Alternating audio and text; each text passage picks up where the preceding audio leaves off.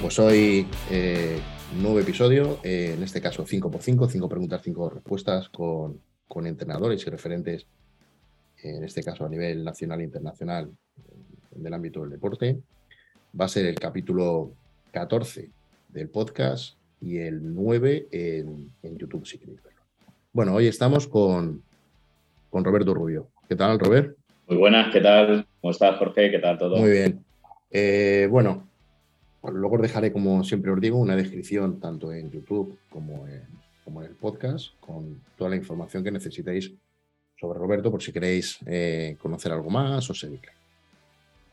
Bien, vamos a empezar con las preguntas.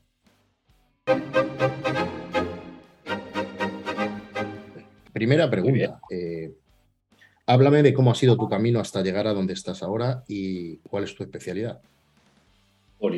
Buena pregunta para empezar, Jorge.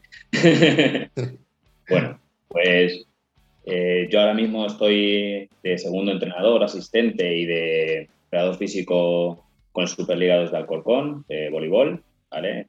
Eh, estoy con chicos este año y además llevo y ayudo con la preparación física del senior femenino de Primera Nacional también de, del club, que era el que llevaba yo también el año pasado. Y bueno, pues, ¿cómo he llegado aquí? Pues divertido.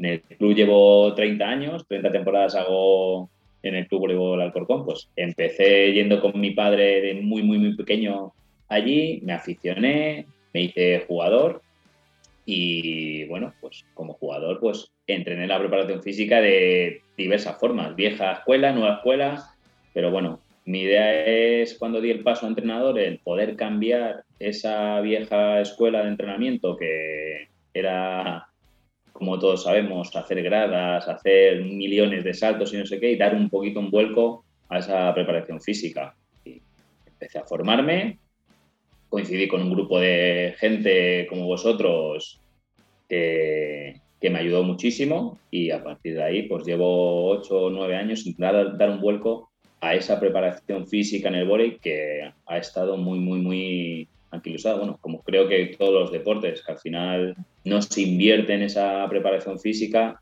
aunque todos sabemos que es importante, pero no se invierte lo suficiente. Y creo que ahora estamos con con suerte cambiando esa tendencia, se está invirtiendo desde los clubes muchísimo en eso, porque se ha visto que es importante, porque al final los jugadores tienen que estar sanos para entrenar y, creo que estamos, estamos en el camino. Así que esa es más o menos ahí en resumen mi, mi trayectoria, pasar de jugador a entrenador, cambiar un poquito la tendencia y, y llegar hasta donde, hasta donde he llegado ahora.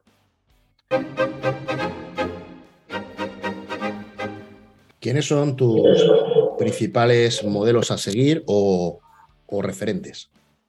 Bueno, pues yo creo que he tenido muchos, pero así que me hayan, que me hayan calado y que, y que sigan calándome. Está claro que Exos es un referente para mí. Eh, Dan Puff también me gusta. Mike Boyle está claro que también ha dejado muchas cositas. Y luego, pues bueno, eh, lo vuelvo a repetir. Eh, vosotros, Pablo me ayuda mucho, Fede, Benji, Lolo, tú que también estás ahí en, en, la, en la pomada. Y bueno, pues yo creo que, que, no, no podría decir uno. Sí que es verdad que los que nos han calado ha sido eh, Mike Boyle y, Exos, pero con DNS también tengo cosillas y demás y, creo que todos aportan una, una gotita a, a, nuestro sistema, o aportáis, mejor dicho, porque a ti también te meto, te meto en el ajo.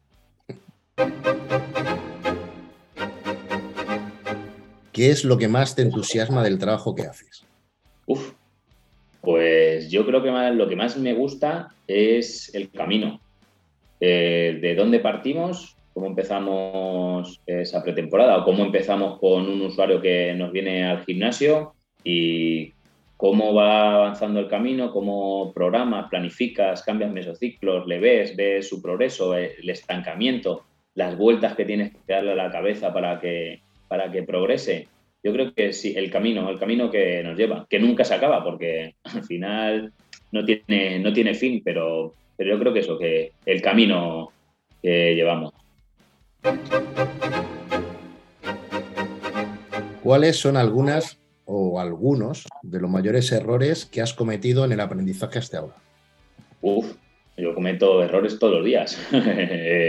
el, para mí está claro que, el error más grande es cuando un jugador se lesiona, porque no podemos decir que no se lesionan los jugadores si entrenan conmigo. Pues, pues sí, eh, yo, a mí no me da miedo decirlo, porque creo que también eso genera, genera aprendizaje. Entonces, pues yo en mi carrera he tenido dos lesiones graves de jugadores míos o que estaban conmigo, no provocado por mí eh, directamente, pero sí estando conmigo y considero que si han estado conmigo, pues algo también he hecho. Entonces, he tenido dos cruzados de, dos chicas, pues para mí eso es, es lo peor, vamos, está, claro. Y puede haber sido error mío o no, yo me lo he echado para mí, soy así de, esa manera y, creo que eso es lo que me ayuda también igual a, a mejorar y, y, a prestar más atención, porque al final lo que hace eso es que tú te intentes formar más, que estudies más, que veas cuáles son todos los errores que cometes para poder mejorarlos. Y yo creo que eso es, es lo, más, lo, peor que te puede pasar realmente, es el error más grave. Si pudieras hacer algo para mejorar el sector, ¿qué harías?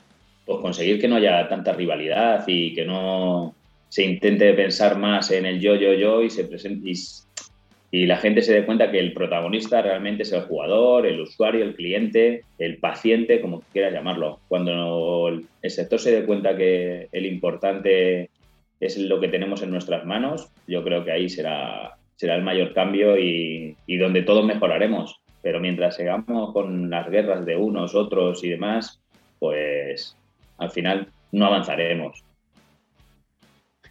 Bueno, pues estas han sido las, las, cinco respuestas a cinco preguntas rápidas. Eh, también os, comento y os digo igual que este es un formato cortito que hacemos de, podcast y para YouTube y que si queréis alargaremos y haremos eh, charlas mucho más grandes, de una hora, una y pico, hablando sobre temas específicos con las, las mismas personas que han venido a visitar. Así que nada, eh, daros las gracias por escuchar, darte las gracias, Robert, por, estar este ratito aquí hablando con nosotros y nos vemos muy pronto. Venga, hasta luego, Jorge. Venga, hasta luego.